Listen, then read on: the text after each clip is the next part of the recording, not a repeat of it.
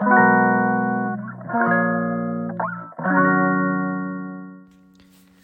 んにちは松田祐介です。妊娠や出産に関わる麻酔酸化麻酔を専門にする麻酔会をやっています。さて本日のお題はもしかして法律破っても許されると思ってる？ということについてお話しさせていただきたいと思います。今日のこのテーマはですね実は文集オンラインに出てた記事を見てちょっと思ったんですね記事の内容は国立病院機構が妊娠した看護師さんが夜勤を行うとかそういったその妊娠中に伴う介護休暇とかそういったものに関して病院側がそれを OK としなかったっていうことがまあニュースになってるんですね。まあ、そこのコメントを見ると妊娠したので夜勤の免除をお願いしたらこんなに人が少ないのにと断られたと。免除になるのは流産経験がある人とか切迫早産で診断をもらっている人だけと。で午前1時まで巡夜とかをやらされてっていうようなお話だったんですね。で実はこういったことってまあうちの病院はわからないんですけれども結構医療業界って横行してるんですよ。っていうのは法律よりも病院の中のルールが優先されるのが、まあ、当たり前とは言いませんけれども結構ですね医療が回らないと患者が困ってしまうっていうことを理由に法律を平気で無視することっていうのがすごく多いんですよ。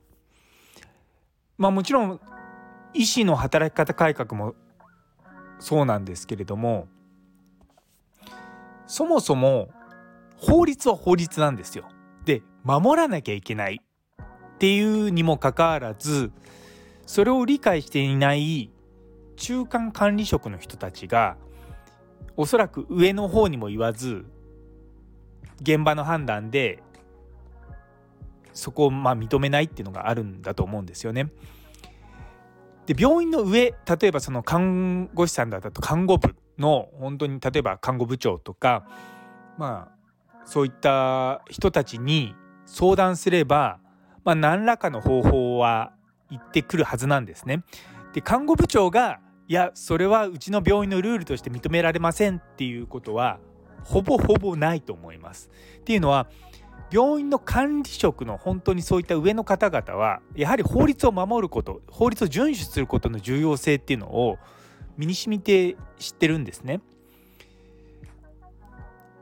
で一方その若い人たちもここはその法律に遵守してないんじゃないかと思いながらもその院内のルールっていうものに縛られてしまったりとかでやっぱりなかなかこう意見が強く言えないっていうのはあると思うんですよね。で結構ですね、まあ、現場を見ているとその中間管理職例えば病棟の市長さんとかってまあおそらく中間管理職に入ると思うんですけれども結構権限が強いんですよ。でやっぱりその市長さんの一存で何かが起こるってことはまあままにあるんですね。まあ一概にまあどうこうってわけじゃないんですけれどもやっぱりですね年功序列で、ま、養殖に決まるってことは決して少なくなくてでそこの施設に長くいるっていうだけであのー、養殖に就くっていうのは、まあ、決して稀ではないんですよ。で大体まあ長くいる人たちっていうのはそこのもう文化にもうどっぷり使ってたりとかする人がいるのでまあもちろん決してそれが悪いってわけじゃないんですけれども必ずしもいい方向に向かないっていうことがあるんですね。いやその最たるものってのが実はまあ僕ら医者の業界でいう医局とか医局人事とかそういったところだと思うんですよね。最近はかなり今緩和されたって言い方変ですけどまあまっとうにはなってきたと思うんですけれどもそもそもの話医局人事ってめちゃめちゃ変なもんなんですよ。医局って形のない組織なんですね。例えば企業でもないし何らかの例えばその病院の中の一部門でもないんですよ。例えばうちの埼玉医大の麻酔科っていうところが医局人事で誰かを移動させるっていうのはそこの医局の、まあ、教授なり、まあ、医局長なりの、まあ、命令にもかかわらずそれは病院の命令ではないのでそこで人の例えば引っ越しをしますとかそういったことっていうのはもう一切補助金は出ないわけですよ。これ一般企業に置き換えると企業の命令で例えばどこどこに移動しなさいって言ったら、まあ、引っ越しのお金が出たりとか何らかのあのサポートが出るとか、まあ、当たり前じゃないですか。でそもそもじゃあ医局って会社をだからに勤めてるのとは全然違うわけですよ。っていうのは例えば私の場合埼玉医科大学で学校法人埼玉医科大学に勤めていてでまあ本来であれば私の人事権っていうのはそこが握ってるはずなんですよ。でももしも、まあ、うちはないんですけども例えば医局人事としてその定期的にどっかに派遣するっていうものがあった場合そこに人を派遣するっていうのは学校法人埼玉医科大学の命令ではなくてそこの医局の命令なわけですよ。でもそこの医局っていうのがすごくその曖昧な組織で、まあ、すごく謎だなっていうのはずっと私は思っています。まあ、幸いにしてうちの病院はその医局人事がないのところなのでいいんですけれどもやはりうんなんかそこ僕はすごくモヤモヤするんですよね。例えば若い先生とかでその小児の麻酔とか、まあ、心臓の麻酔とかそういった特殊なものを他の施設で研修することがその研修プログラムの中に入ってますっていうことで、まあ、引っ越しをしなさいってまあしなさいもなちょっとな変だなって思いながらもですねそういつもモヤモヤします。あちなみにですうちの一曲は原則引っ越さなくても全然あの埼玉県内で全部研修ができるようなプログラムになっているんですけども、まあ、そういったのも含めてですねちょっと話があの法律からずれてきましたけれども まああやふやなことがすごくたくさん僕らの業界ってあるんですよ。なので結構法律をバシバシ平気で破ってるような気はするんですよね。